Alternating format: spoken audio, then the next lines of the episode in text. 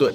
五二新闻俱乐部将汇聚专业人士，传递讯息与知识，从多元角度审视事情的真相。牛煦庭感谢您的支持，因为您每个月的小额赞助，才能帮助五二新闻俱乐部制作更多优质节目。让我们一起守护民主，捍卫言论自由，留给下一代更美好的台湾。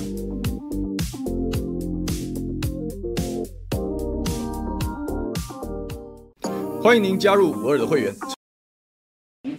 Hello，各位五二新闻俱乐部的观众朋友们，大家好。这个欢迎来到今天二月十一号星期五这个下午一点的午休不远的网络直播节目。我是主持人桃园市议员刘雪婷，在这边跟大家拜个晚年。这个这是我们五二新闻俱乐部，哎，不是啊，是我本人啊。这个新年第一波啊，啊，新年第一波。上次这个年尾收官的时候是我嘛，啊，但新年第一波不是我，但是我今天第一次。这个重新回到这里主持节目，所以这个祝福大家这个金虎年吉祥啊，这个虎虎生风。哎，我们门要不要关一下？要关一下，关，一下，关一下。要不然觉得声音都跑掉了。这个各位最近好吗？这个新年有没有有没有什么值得分享的事呢？希望大家跟希望希望大家可以跟跟跟我多聊天呐。这今天反正开春第一波嘛，我想说我们这个节奏不一定要拉得非常快，因为平常我都。讲很多东西，一直讲，也就是说蛮累的。所以说，这个今天希望多一点时间跟大家互动。那你也知道，最近这个触及率风暴啊，我今天，我昨天在那个中天下午四点的时候，我在那个千惠姐的节目，就是新闻千里马，然后结束之后，他也讲说，最近突然这个触及触及率啊，然后那个整个收看的那个流量出现了断崖式的恐怖下滑，然后好像是针对各大类型的政论节目跟平台，所以大家都很辛苦。所以说。所以说，这个这种时候，有时候就是考验我们大家的品牌忠诚度嘛。那也就希望大家用手动的方式帮我们推出去，包含帮我们按赞，包含帮我们分享啊。然后那都要赖群组啊，或怎么样，可能都会需要一些这样子的方式，然后让我们的人气可以重新回温。就这个时候，就是大家互相帮忙的时候啦。就希望大家继续支持我们五二新闻俱乐部啊。那这个真还有 Lily、张小米、午安，大家好，大家好。还有半分青、蒙古八零一、郭天，这是我们的老朋友啦。还有 Allen，还有这个马胜琴，大家午安，好，大家午安。这个小朋友注意到，我今天早上有去上那个伟汉哥的节目，然后我其实也有在留言，我我是后面啊，事后有空的时候，我稍微划了一下，其实也看到我们蛮多，嗯，诶，好像跟我们这个五二新闻俱乐部的观众朋友的账号一样一样的哦，也都有在看哦，然后我就觉得还不错，然后诶，这个伟汉哥节目还是不错的，就是我觉得那是一种。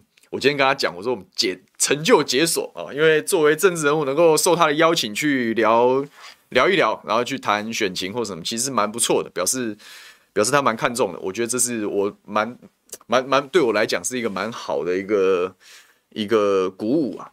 那也确实啊，那个节目的扩散性很强，因为我今天提早出门嘛。因为他那节目八点就开录啦，所以我今天七点就我自己开就太累了，所以我今天请就助理要陪我早起，这样他就载我去。但我今天来这也是我就自己开车来，这样我们就平均分担压力，这样。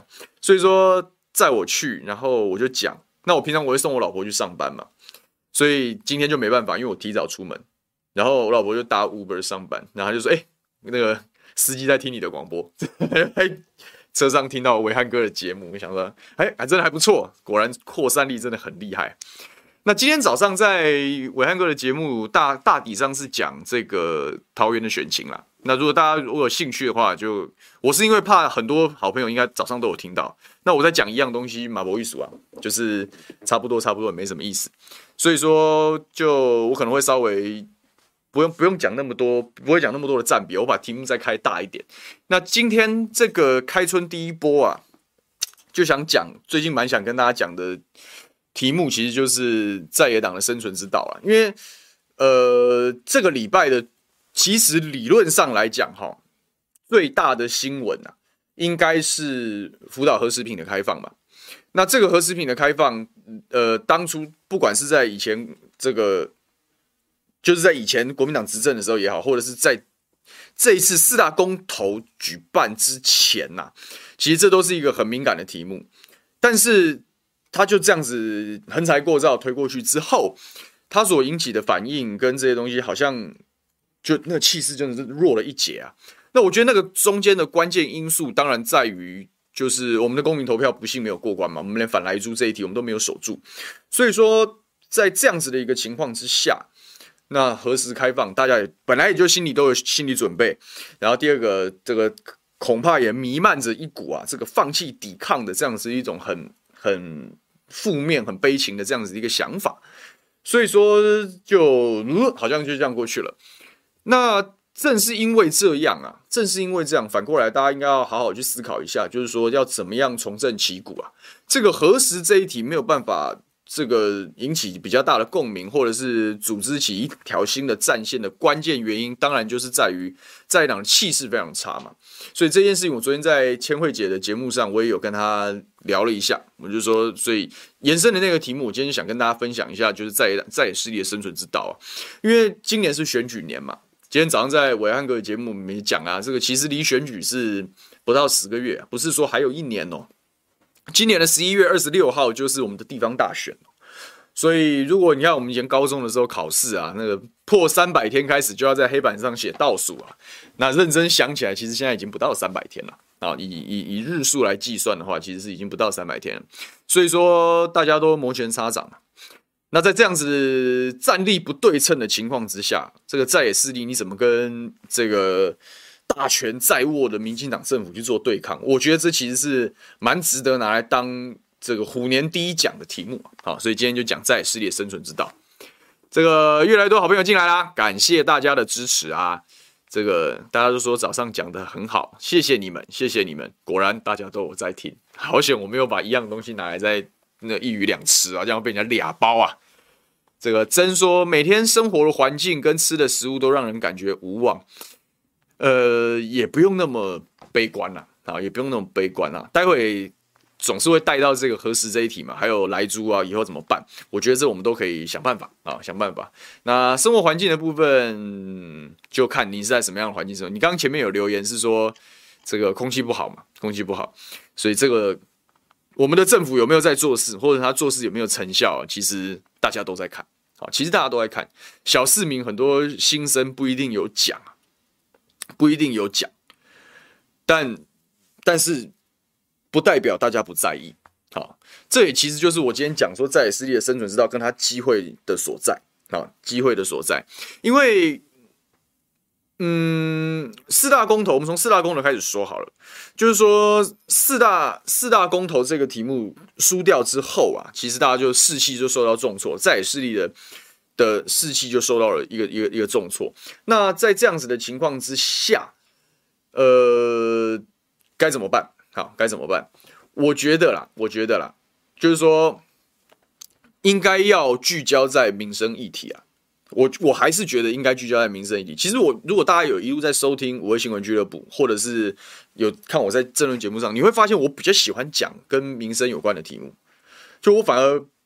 你要我去讲政治啊，个人政治人物个人的一些问题，我我不太喜欢谈这个东西，因为谈这个东西有什么意思嘛？就像我我其实也没有很喜欢，特别喜欢去谈什么两岸关系啦，什么统独之争，我不喜欢这个东西，因为我一直觉得是我们台湾的政治哈，花了太多的时间在这种两岸啊，或者是哪候选人的个人生活啊，有的没的的那种那种东西啊，那个其实我觉得是公共资源的排挤啊。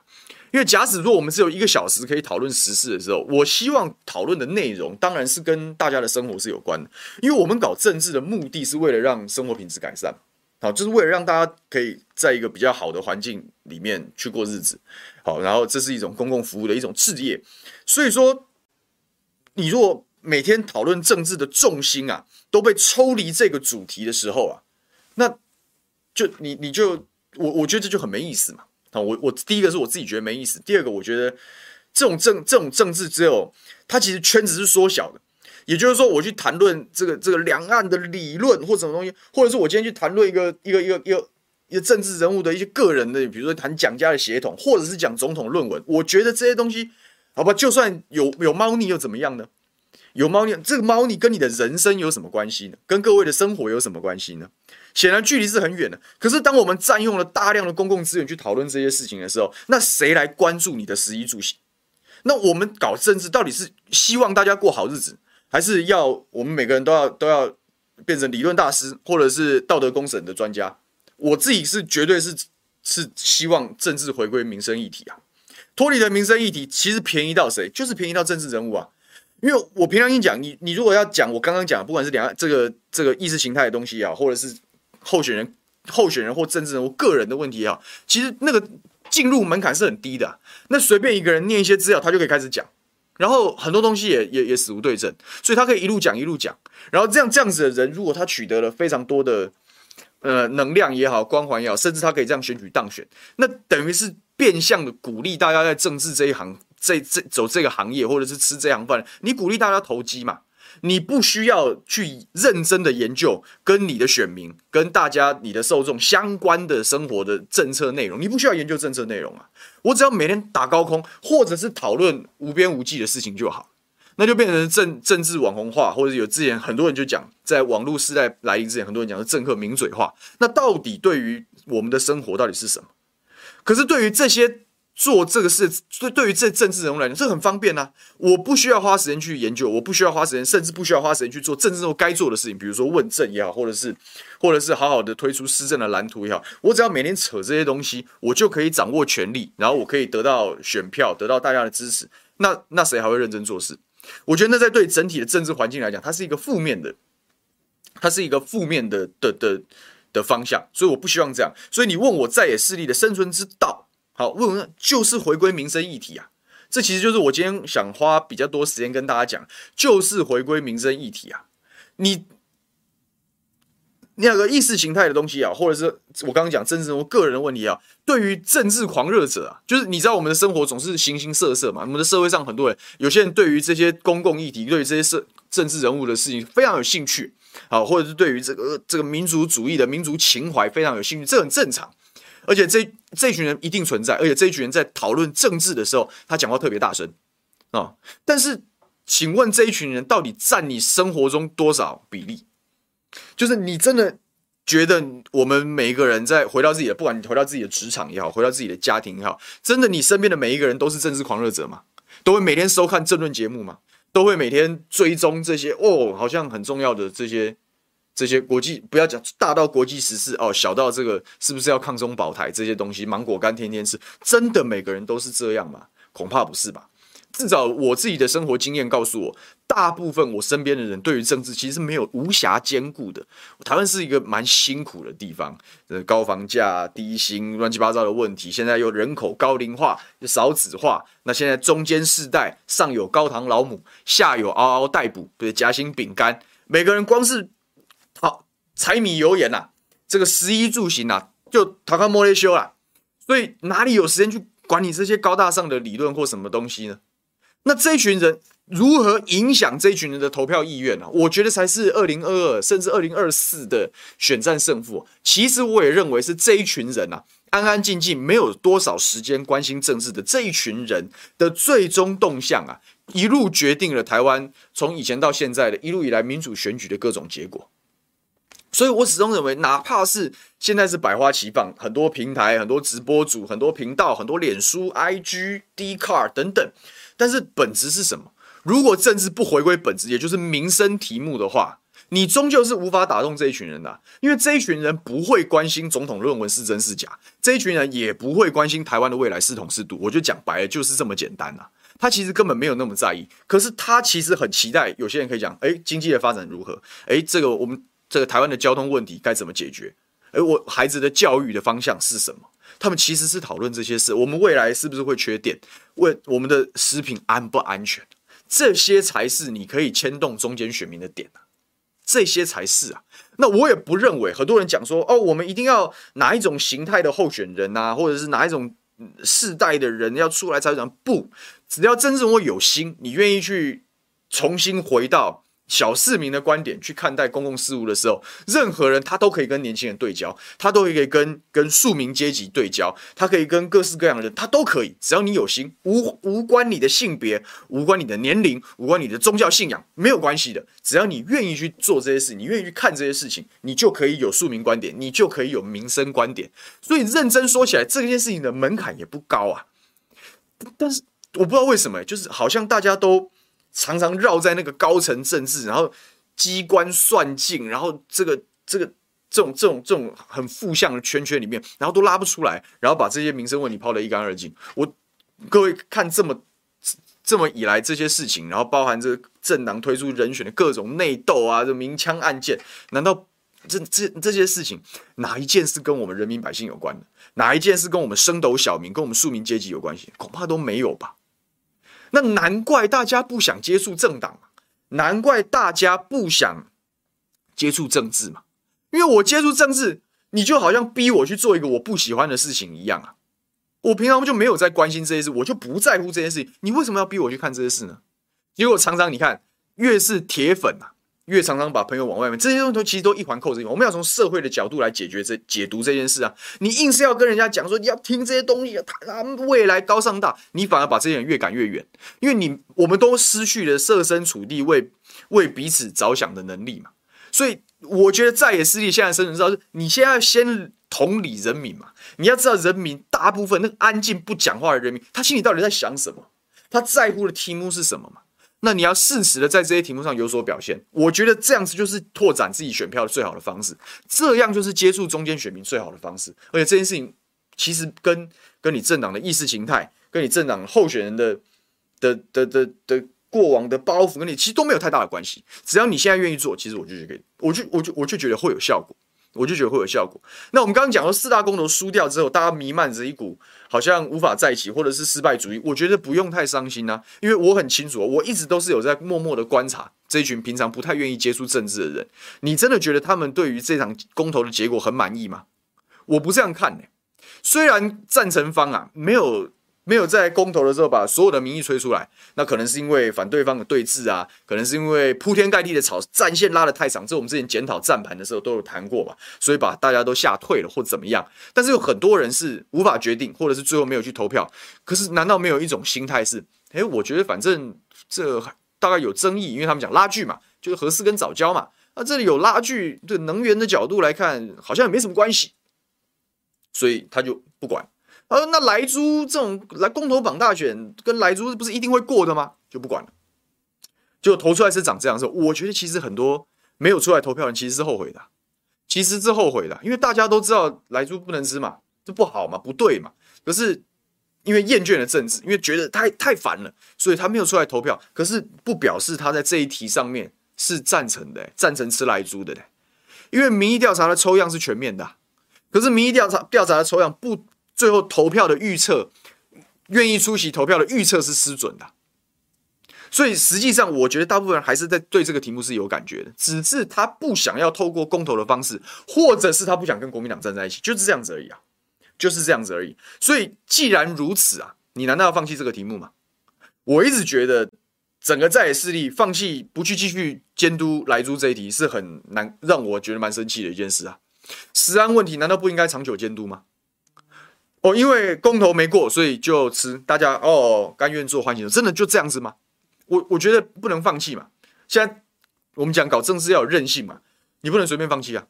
你该坚持，你还是要坚持啊。我们在讨论公投来猪的时候，是要不要从源头处理嘛？源头处理就是不要进口，不要进口，没有后面的问题啊。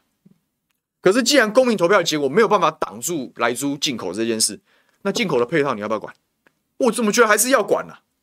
进来查不查验，对不对？然后实际上会不会这个、这个、这个偷偷摸摸的跑进来？会不会透过加工品的方式？哦，会剂量有没有超标？这一大堆问题啊，一大堆问题啊，对不对？所以这个这个题目就应该放掉吗？我觉得，我觉得在野势力如果把莱猪这里放掉，真的很笨，真的很笨哎！我不知道，我不知道，我不知道大家在干嘛？应该要接着打，应该要接着打。为什么为什么为什么不处理呢？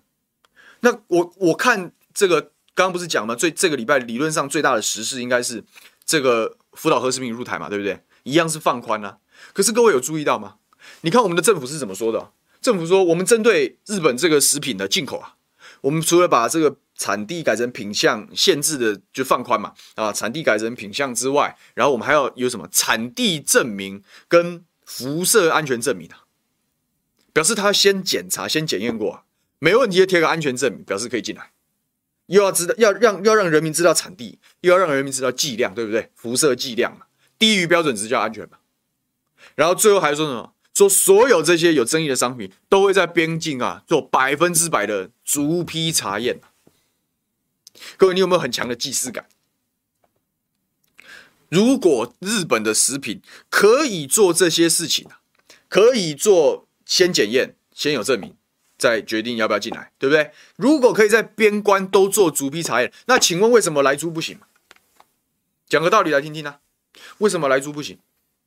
是猪肉比较复杂，还是日本这么多不同？它有水产，有什么农产品，有什么各式各样，有可能有初级加工的这些食品。请问哪一种量多？哪一种比较复杂？怎么看都是日本和和食品比较复杂嘛。那你尚且可以用逐批查验的方式来来把关，那为什么莱克多巴你不能逐批查验？进口的猪肉你为什么不能逐批查验呢？你为什么不能先验呢？你看他日本的食品进来是不是先有辐射安全证明，表示他一定先做过检验嘛？有没有很高的辐射残留值嘛？对不对？然后他是不是做了标示？我们讲把基安全证明，这是一种标示嘛？那为什么莱克多巴胺不行？这不是这个题目不是又这个题目不就回来了吗？莱猪这一题不是就重新烧起来了吗？哦，可是我我遇到多少啊？这公投没过，大家也不关心呐、啊，而且已经过去了，已经怎么样过去？那不就失败主义吗？可是，请不管公投结果是胜是败，请问人民要不要吃莱猪吗？这件事有改变吗？其实没有改变呢、啊。那为什么不往这个方向对焦，重新把这个题目挑起来呢？你莱猪要进来，我是挡不住，就跟你日本核食品要进来，我们挡不住一样。可是为什么一个有配套，一个没有呢？是怎样？我是比较喜欢美国人，好啊，日本比较卡细汉，所以没关系，可以稍微严格一点。啊，美国爸爸不能这样，是吗？如果是，你也讲出来嘛。如果是你讲，还是说你你这些人是擅擅长看日文，然后很很害怕生猪肉，是吗？是这样吗？我不知道啦。但是你总要有个说法吧？为什么你标准不一致？这个标准不一致，已经不纯然是双标这件事可以接着打，不纯然是你以前在野的时候反对，现在执政接受，而是你针对某某些东西可以，你为什么这个做不到？你讲个道理出来听听嘛。我们就把来住的配套重新把这个题目打开啊，这个就是人民想听的啊，这就是人民想听的，人民会讲这我到底吃的安不安全？刚刚我们的好朋友留言不是讲说空气也不好啊，吃的也不安全，我我才觉得，这那个在党要加油呢，真的在野势力要加油，这两题要重新拉出来重新打，这十三题目一一定要一路打到大选。我今天提，我今天敢提这个配套措施，就是我就是吃定，没有人敢敢反对了。你你民进党议员，你反对看看了。你民进党立委，你反对看看啊？你反对，你不就莱猪议议员、莱猪立委吗？你公投的时候，你可以和稀泥啊，你可以糊弄大家说啊，不要反对美猪进口，还可以在那边故意把题目搞错，对不对？你现在大选啊，是你自己要选举啊，你自己现在在在上面接受人民的检验的时候，我就看你敢不敢再挡住所有有关莱克多巴胺的配套措施啊？你进出口不挡，说你不敢得罪美国，那你？那那那配套你要不要支持嘛？你在野党就发球嘛，执政党买单一定买单的，那这不就是你在野党的功劳吗？那执政党不买单更好啊，是不是所有挂民进党党徽的直接宣布是莱猪议员了？我们就看看选议员选举或者是县市首长选举，就有莱猪市长啊、莱猪县长通通跑出来了。你敢不跟的人就是这样子啊？你到你到底是就就是这样子啊？你这个东西没得糊弄嘛，就没得糊弄嘛，你就打嘛。啊，这题大家会没有感？我跟你讲，大家一定有感。你看过年前我们在讨论上一次节目讲，就讲讲鸡蛋嘛。鸡为什么我讲鸡蛋？民生议题嘛，供需产销失衡，背后是整个农业政策的失灵嘛。只会补助，然后又按又是每天都政治正确，因为党现在说要共同富裕啊，党现在说要要要要不能物价不能上涨啊，所以油就冻涨了，所以蛋就冻涨了。就你看冻涨害到谁？油电冻涨一定是中油台电的亏损加剧嘛。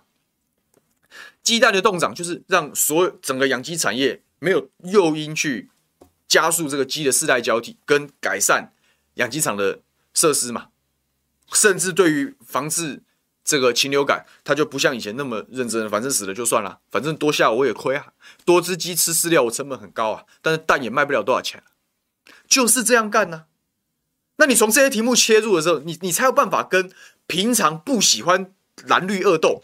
不喜欢这些政治人物每天搞三点七，说一套做一套的这一群人，厌恶政治的这一群人，你总要用这些题目跟他们沟通吧。如果如果我们要讲说，我们要我们要不要让民进党嚣张下去？好，我们要让台湾的政治更平衡一些。那我们至少又可以用这些题目来说服他，说这个执政党显然没有在照顾人民，显然没有以苍生百姓为念。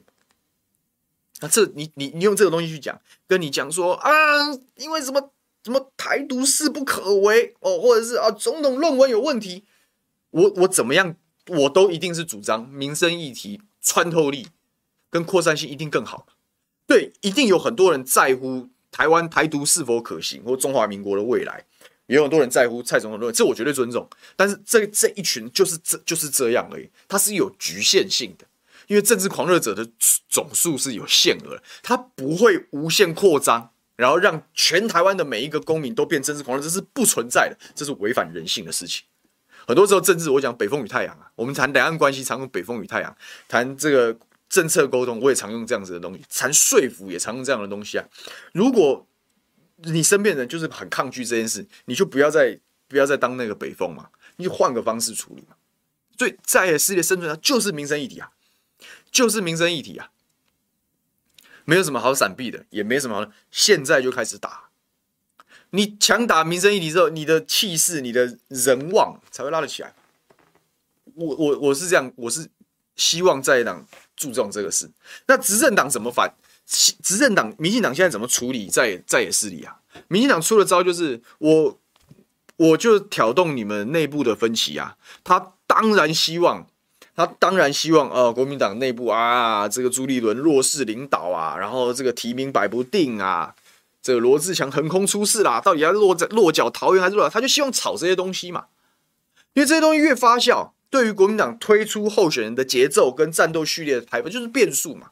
他他让我我作为现任，我是守城嘛，我是防守的这一方啊，我是防守的这一方的时候，我就制造政治纷扰嘛，我让你掉在政治纷扰里面嘛。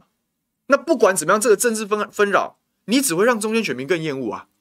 你不会扩，你让你不好扩张，让你内部出现矛盾，让你内部出现问题，然后我隔岸观虎的啊，然后你国民党内部有问题就算，我还跟你挑一个蓝白是合作还是分裂啊？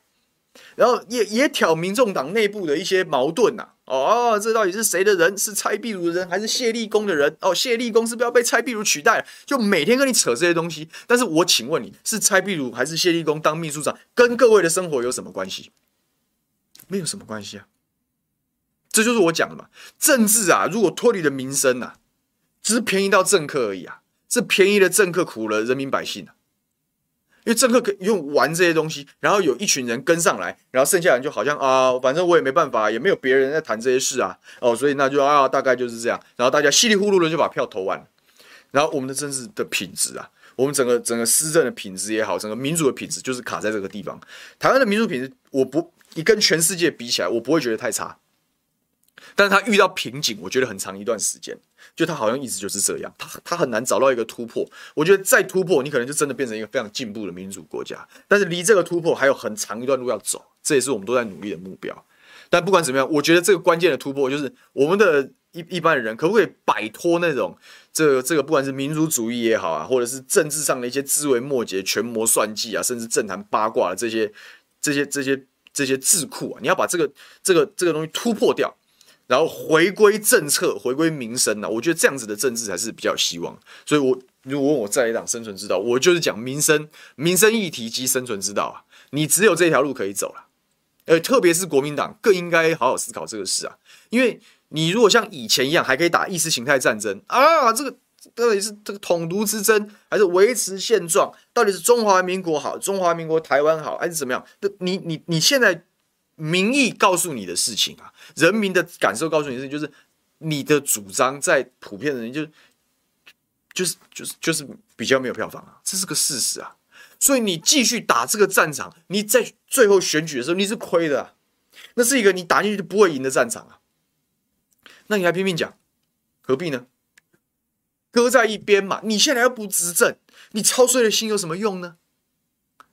现在大家期待国民党，现在大家看待国民党，那我我甚至认为大家不是用统独的角度看，很多人是希望说，我就在野党对执政党。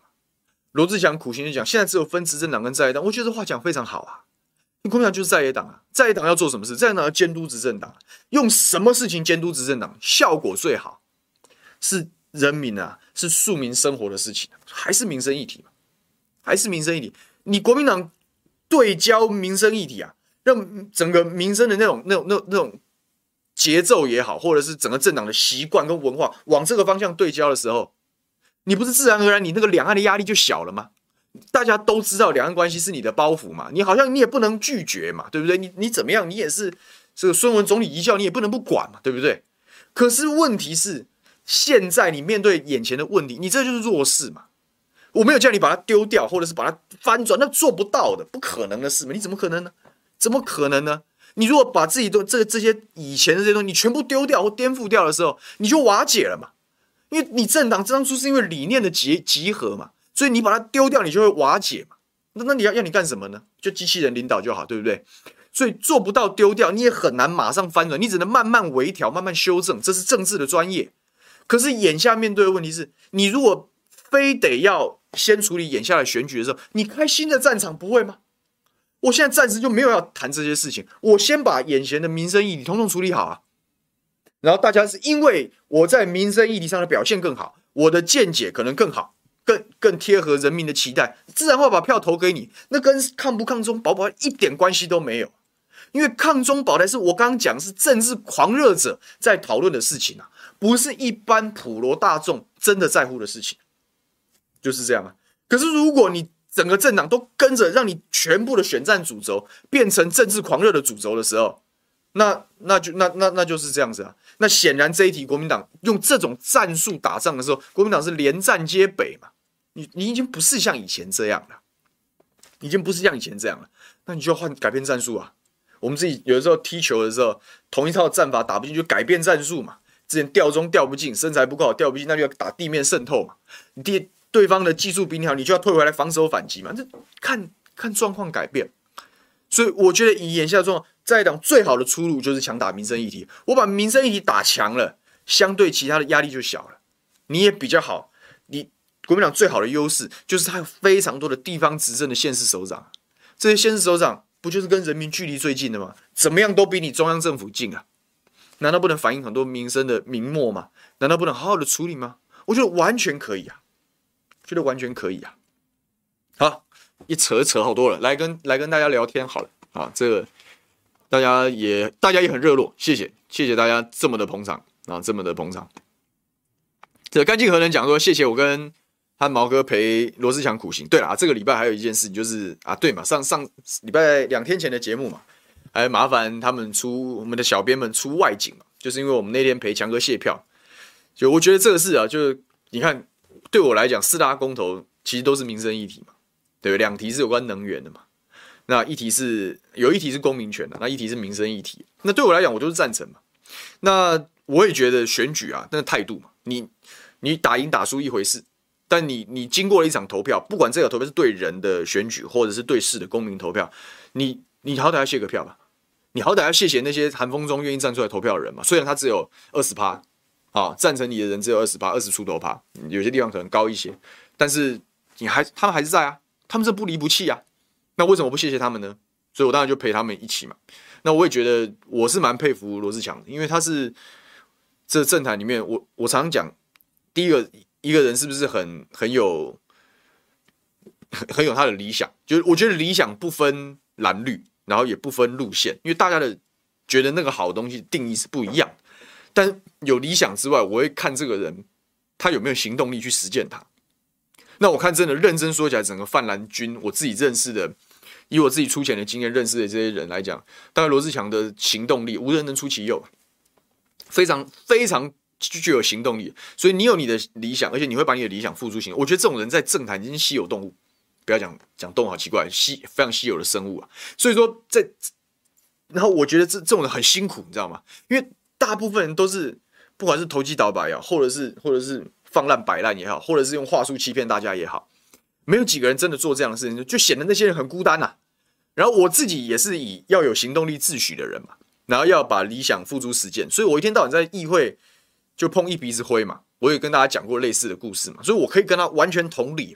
那既然都可以完全同理，所以不能让他孤单嘛，所以你必须陪他不可，就这么简单而已。那一样嘛，我既然起心动念要陪他，我就把他付诸行动。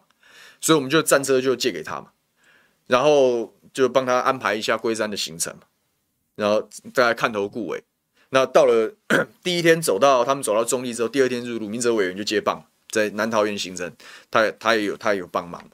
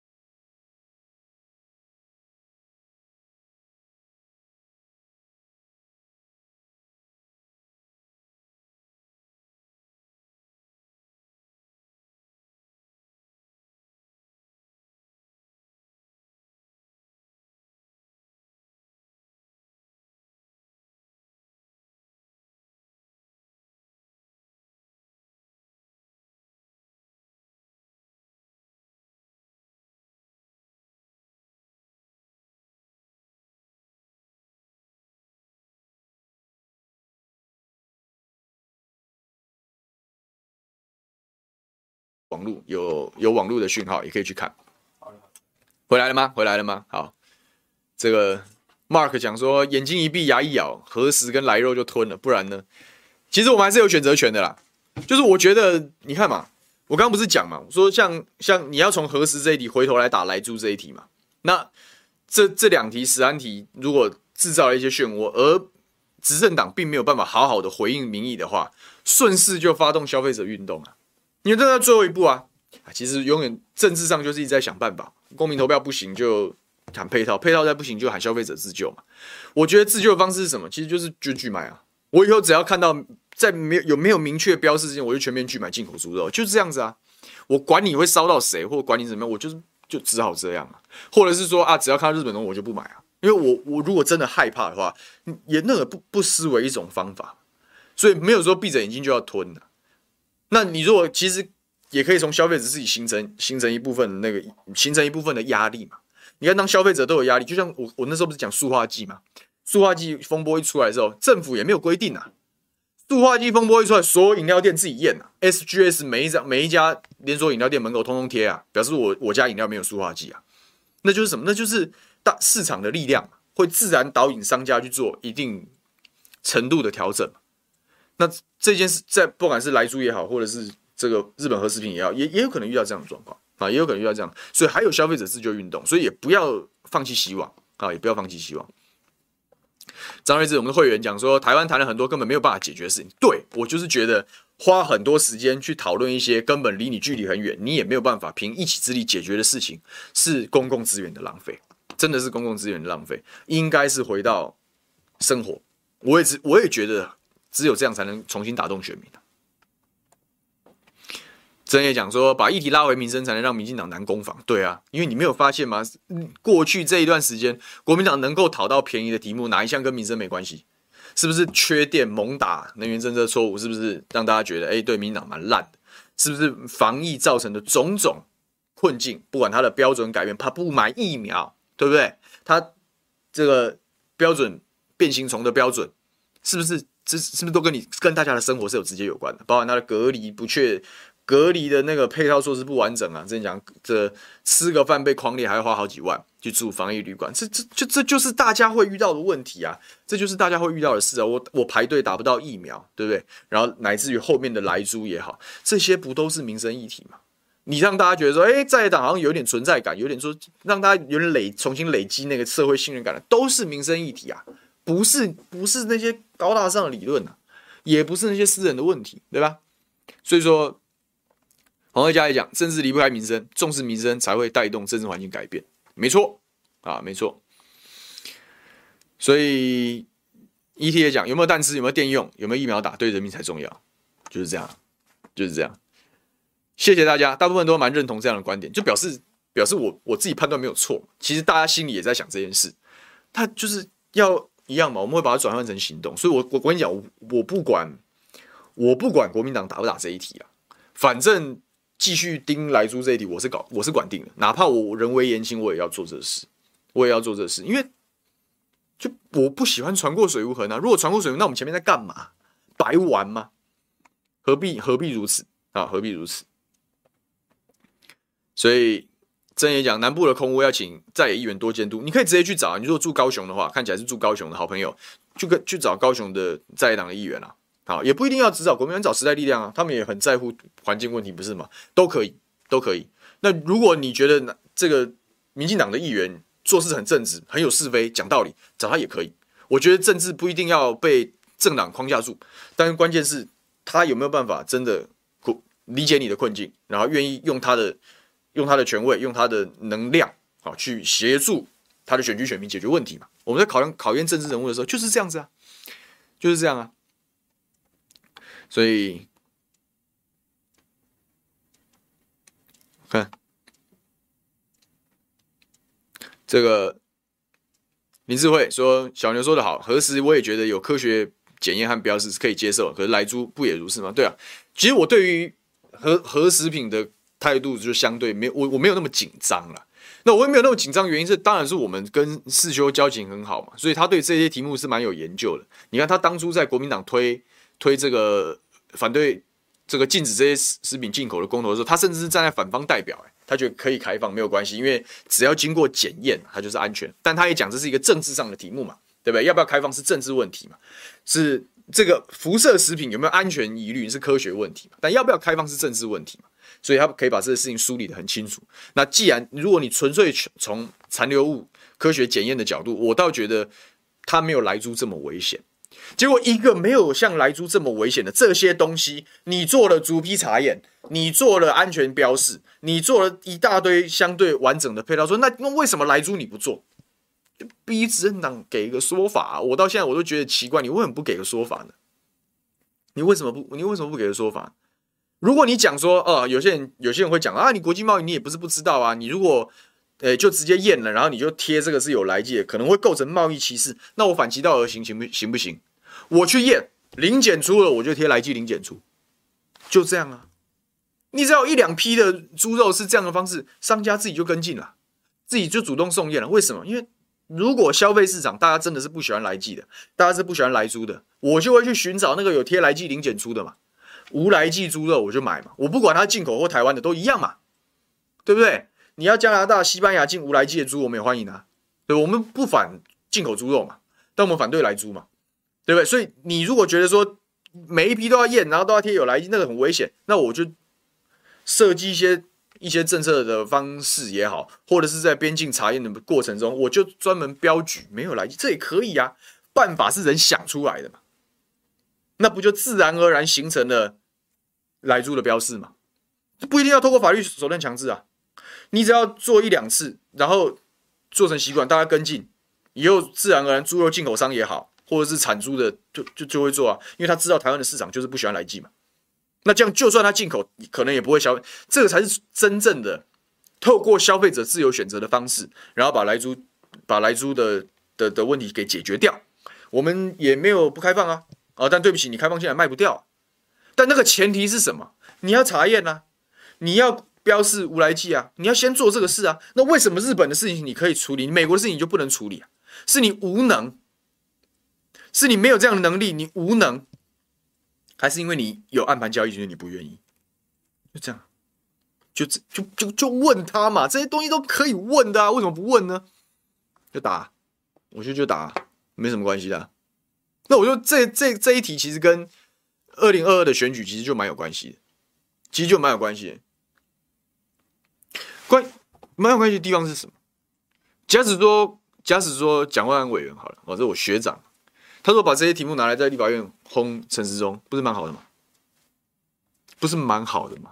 大家这很多蓝军支持者，对大家心里觉得蒋万安是这个这个形象很清新，年纪也很很刚好，对不对？那我是不觉得协协不协同有问题啦，好，但主要是他形象清新，然后也认真，但是大家就有点觉得，哎，你是不是战力有点弱？但是其实战力不弱嘛，他之前不是劳基法修法的时候不是很凶悍嘛，对不对？他之前在在也不是没有跟苏贞昌翻脸过啊，对，也也是有啊。他这莱猪这些题如果好好打打强嘛，我们就把这些题目丢出去啊。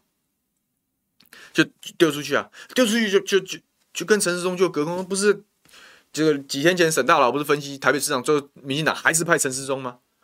提早对决有什么不好的呢？就在民生议题上对决，我看你陈世忠怎么选嘛？你就莱猪市长啊？你现在是莱猪部长嘛？要把食安题目跟你跟你卫福部部没有关系啊？食安的问题就是你卫福部主管的业务啊！就你每天只会在防疫的这边搞搞造神，搞乱七八糟的事情，那食安大家忘记啊？食安这笔账也在你陈世忠头上啊，那打啊？为什么不打呢？为什么不不出手呢？该处理就处理啊，该轰就轰啊！我现在就是跟你讨论配套，你这个卫福部长弄不弄得出配套？啊，弄不出来，我帮你弄嘛，我帮你建议嘛。你不采纳，你就是莱猪部长，而且你还想要当莱猪市长，你就笑话一则。你采纳了，这功劳是谁的？当然是提案人的嘛，不就开始了吗？打仗不就开始了吗？那如果把完整的把这东西把它打出来，还会有人嫌他没有战斗力，或者是嫌他太温文儒雅，恐怕就不会了。你的有战斗力不纯然是用，是要要每天开直播节目，然后要嘴巴很溜去讲这些，不纯然是这样子的。真正的战斗力是你有没有办法推动推动政治往其他地方地方演进呢？透过你自己的位置，那他如果可以做这把这个推推出来，那个才是最有战斗力的做法。那当他做这样的时候，他不自然而然也把黄珊珊吃掉了吗？你怎么会担心蓝白合不合的问题呢？很多时候政治啊，如果都期待高层帮你运、帮你、帮你、帮你戳啊、帮你敲啊，然后弄出一套坦途给你的话，我跟你讲，这种政治会没什么厉害的。因为如果背后都有人帮你把它弄好好的，通通不用处理，你也不用去，你也不用去去努力去拼搏。然后就有一好把红地毯帮你铺好，请问这种人拿到权位之后，他是有他他是比各位有好多少吗？没有啊，跟跟你我一样啊。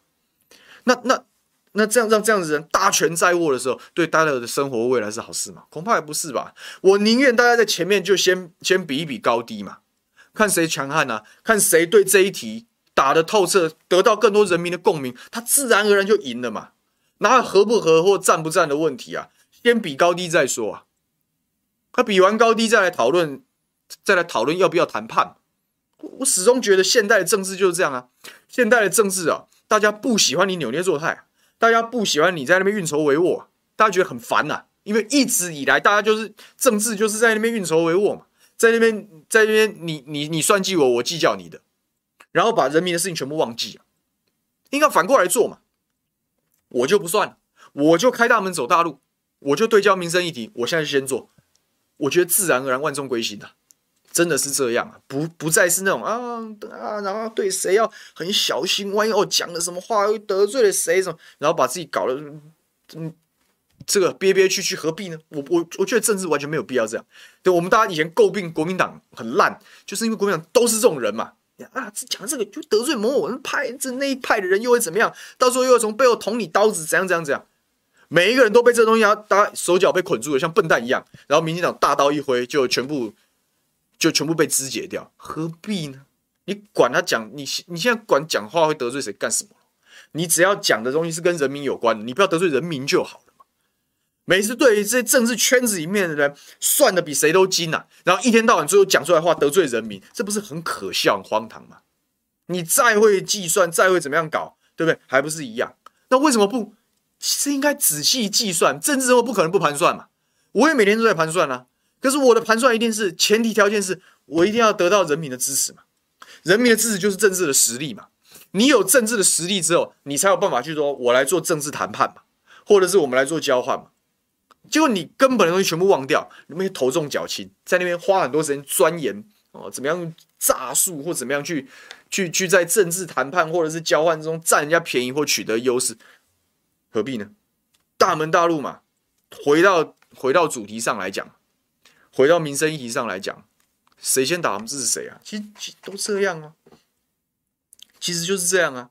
我也是很期待。今天早上跟跟跟伟安哥在聊这个罗志祥会不会在桃园参选，我也是期待。他现在眼下的任务，他要先做完嘛，因为他发了心要卸票，我觉得是很棒啊。他行动力是很好的，这样子的一个有高度、有战斗力的人，或许对桃桃园来讲，他是耳目一新之选的，这我绝对保留这样的可能性啊。但如果这个机会啊，真的调到罗志祥的，他也是要面对桃园的民生议题啊，他要去了解桃园的经济脉动，了了解桃园的人口属性啊，了解桃园的年轻人在想什么，慢慢慢慢慢慢去去往这个方向对，你也才可以最后打赢。不是说哦，因为桃园蓝大于绿，所以我们只要派个罗志祥就一定赢。你想，你想太多了嘛？怎么可能是这样子呢？台湾的蓝绿板块啊，之前呐、上一盘你还可以看二零二零的不分区的得票率啊，是不是蓝绿是不是三成左右？投给政党票，投给中国国民党跟投给民主进步党，是不是各三成左右？而且其实没有差到哪里去。到了公投这一次的公投的战斗力的一个碰撞之后，还各只剩下两成多啊。其他人其实是蛮厌恶的、其实应该蛮，其实是是很很失望，而且很厌恶。他期待看到别的东西啊，所以不再是哦，因为板块所以怎么样？那些安静没有在表态的人才是改变战盘的力量啊，对不对？就是这样啊。所以我觉得生存之道就在于在于什么？在于对焦民生议题嘛，而且是大门大路的，坦荡荡的去做这些事嘛。坦荡荡的做这些事，而有网友会问我说：“我刚刚讲的是谁？”我跟你讲，我刚讲多嘞，我这是地图炮，我讲的是台湾行之有年的政治文化。那类似的事情，随便翻新闻都有啊。那些恶意放话，那些无端攻击，哪一件不是我刚刚讲的范围之内呢？就是你忘掉了，你只要不是谈民生的东西，然后花一大堆的时间在那边，在那边这里放一放一句，那里讲一句话，那不是不是诈术，什么才是诈术呢？如果有心想要选，不管是任何一个位置，你就讲你想你你在准备嘛？那你设定自己给自己设定一个条件，一个目标嘛，就做这样的事啊。那关键还是怎么回到民生议题嘛？多花时间去讲，多花时间去讲民生议题才是才是机会啊！啊，这个同这个命题同样适用民众党跟时代力量。我们不要只讲国民党，每次都只讲国民党，对不对？你同同样是民民民众党啊，民众党理论上应该比。任何一股势力都更快对焦这件事情，可是我怎么觉得最近好像也有点有点弱气？因为你没有，你到底都在在干嘛？到底在干嘛？我觉得都都有点都都可惜了，都可惜了，都是你也是一样啊。我才我甚至也觉得，你看，如果讲台北市长选举，黄珊珊如果比蒋万安先发动莱猪这一题啊，然后先在台北市三管五卡设下各式各样的配套措施，那蒋万安可能会真的很辛苦呢。现在看起来他的民意调查领先。可是黄珊珊先对焦民生议题，抢到一部分的隐性选民的支持，或者是中间选民的支持的时候，那可能他可能会追上来了，对不对？他可能会追上来。那追上来之后，你看那是赛局是不是不一样了？本来国民党可以以大吃小，可是万一一败一败的时候，那可能民进党渔翁的他整个战战盘是不是改变？所以真正能够改变战盘的动力，还是来自于民生议题嘛？你要你要牵动民心，你才能改变政治啊。而不是透过媒体泛化，或者是节目这这不是透过这些技术，不是透过这些技术来处理，来来改变战盘。我我始终认为应该是要用具体的题目来做这个事嘛。那我讲啊，你再来是最近国民党也很焦虑一个事，什么事情呢？就是不是讲说蔡英文跑去这个肯定了这个蒋经国总统的功劳嘛？然后这事情在国民党里面炸锅了，哇，你神主牌被人家端掉了。这就是我刚从一开始我就跟大家讲的那种观念的误区啊！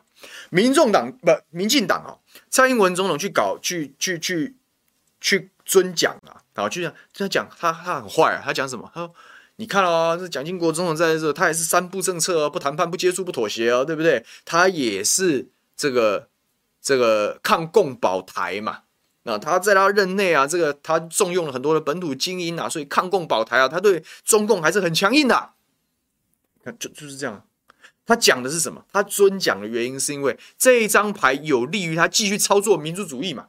他继续有利于把国民党拖进那个对他对国民党不利的那个战场啊！你看看我们现在国民党都不知道抗中保台啦，哦，就是这样啊！他期待什么？就是又是要用那种一次又一次用那种很低劣的招数，希望打击这个在野党的士气啊！然后国民党你也傻傻就上钩了啊！珍珠牌完蛋了，路线要改变，有的没的又又掉进去了。各位啊，蒋经国总统之所以有这么崇高的地位跟这么深远的影响力的原因，真的是因为抗共保台吗？还是因为他是一个注重民生的总统？我虽然我出生的年代已经没有蒋蒋经国总统了，他已经升天了，可是，在我们新的印象，或者是听人家讲，各位啊，蒋经国之所以好是什么？是因为他在乎民生议题嘛？是他会到地方去视察民末嘛？是他会亲近人民嘛？他要买酱油的钱跟买醋的钱不能搞混嘛？他表示什么？他是他他能够得到民心的原因，哪里是那些意识形态呢？而是因为真正从人民的角度出发，所以得到了人民的怀念跟支持啊！这个反过来是在野党的期待啊！你国民党的总统蒋经国先生曾经是一个民生总统，而且因为他是民生总统，他是国民党历历历朝历代的领导人之中，可能现在是声望最高，大家都都都认为是模范、是标杆的人。为什么？因为他是民生总统。这难道不就是最好的反制吗？我们今天纪念蒋经国总统，不是那些老掉牙的那些意识形态的斗争吗？我们今天纪念他，是因为他是民生总，所以国民党要回到，我们要做民生政党，这不就把这一局解掉了吗？啊，深入百，你看，就是这就是我讲的，大部分人的心里都还是在谈那些高尚大跟大家的生活格格不入的这些理论也好，或这些东西也好，然后政治人物这些很奸诈的政治人物就顺势来做操作。顺势来说，最省省时省力省钱了，不需要花心思去研究，也不需要去了解这个基层的期待，我只要扯皮就好了，我只要去挑动这些人神经，然后看这些人杀来杀去就好了，蛮惨，对吧？蛮惨，所以难道不是民生吗？对不对？讲来讲去，到了最后还是一样啊，还是一样啊。如果国民党对于发现，哎，除了这个大概除了民生这一题之外，你每一题你也是弱势战场。你要跟民进党比世代交替嘛？你要跟民进党比资源嘛？你要跟民进党比媒体嘛？你要跟民进党比两岸意识形态嘛？你你哪一个战场赢了？你每一个战场你都输啊！真的啊！你每一个战场你都输啊！所以你哪一个战场呢？你就是做做好在野党，然后民生议题你一定赢啊！因为没有政府是一百分的嘛，一定会有缺点的嘛。而何况这个政府在执政的时候是各种粗暴，而且已经。甚至都不演了，直接端上给你看，我就这样粗暴。比如说这个日本核食的事情，或者是莱猪的事情，我就这么粗暴，都不演了。那你为什么不打呢？就是这样，就突围嘛。所以这张瑞智讲说，我们要想如何突围，不是投降嘛，就是在事实就是突围啊。那突围的方式是什么？突围方式就是民生议题，就民生议题。所以说这个今天的时间也差不多了，来看看大家讲些什么啊？大家讲些什么？然后我们大家收个尾。啊，收个，我要赶回去处理选民服务。这、郭天讲用核食的审核标准去打莱猪的审核标准，对这个现在这个写好答案的考卷就摆在大家桌上，就看在野党的立委诸公有没有好好的去运用，其实是可以运用，是天上掉下来的题目。这阿蔡讲说，我们有莱猪市长、红酒市长跟麦克风市长，还没啦。这陈时中就算选台北，我也不觉得他会当选啊，但是。这个人好像很醉情于政治，然后就是检验陈时中，把他拉下神坛是什么？不就是疫苗嘛？然后不就是这些防疫中间的这个搞搞三年期嘛？不是被他俩包吗？它其实是个空的嘛？这其实是个空的啊！所以破绽在哪里？破绽也是在这些题目嘛。那如果我们再加码个莱猪，对吧？再加码个日本核食品，把这些检验的的的配套的问题，把它好好打一打。就消轰了啦，还选选个鬼哦，对不对？这个林志辉讲，捡到枪都不会打，这就是国民党目前的问题。这个我就我就管不了这么多了，反正我就是弄一些枪在地上嘛，姑且这样说，对不对？然后看看，爱薰衣草问说，我对。万安委员的建议很好，但是会不会被接受？哦，其实这一套说法我有直接跟他说过，对，我跟他算是可以保、可以对话、可以联络。这个，因为他其实对我还蛮好的，就是最早我当初一六年回台湾的时候，他其实蛮早就希望我去帮忙，但因为我决定要选举嘛，好，所以最后没有答应这样的要求。但大体上我们都可以保持对话。他问说要怎么样、怎么样多打一些议题，所以这其实这一这一趴这些内容在之前。几个礼拜之前嘛，但是中间卡个农历年嘛，在年前的时候，我去找他找他聊天的时候，我有跟他讲，那看他会不会接受？我是希望可以赶快打，因为我觉得他早点打，对他的台北市长选情是有利的。就是不管是他对在国民党党内初选也好，或者是压制黄珊珊也好，是都有利的。就好好打嘛。那因为立法院现在还没开议啊，所以你也要看说开议之后的议程跟国民党党团的这些攻防长什么样子，可以持续观察一下。这个我不是台独猫，说为什么我那么生气？我没有很生气啊，就是，但是今天就是。就是把想讲的话跟大家讲一讲而已，倒是没有特别生气了，倒是没有特别生气。四四五 legend 问说，讨厌那蓝大于绿，韩国瑜还不是输？这蓝大于绿的话，那郑文灿怎么赢的呢？对不对？因为郑文灿越赢越多，诶，他第二届赢的还比第一届多很多。所以我讲嘛，牵动整个选盘的关键是那些平常没有在管理政治、没有在看政论节目，但是到了最后他就会做出判断的那一群安静的中间选民嘛。那只有民生议题可以打动这一群人，所以生存之道就是民生议题。就是民生议题，执政党不太容易在民生议题取得优势的原因，是因为他要分配资源，他现在是坐庄的人，他要处理这些派系分赃，当初答应人家的什么红利，有的没的要兑现的，要酬庸的，这是免不了的包袱嘛。所以他怎么可能在执政上会有品质呢？特别是民进党这种政党文化，所以破绽就更是在民生议题。所以大家就加油吧。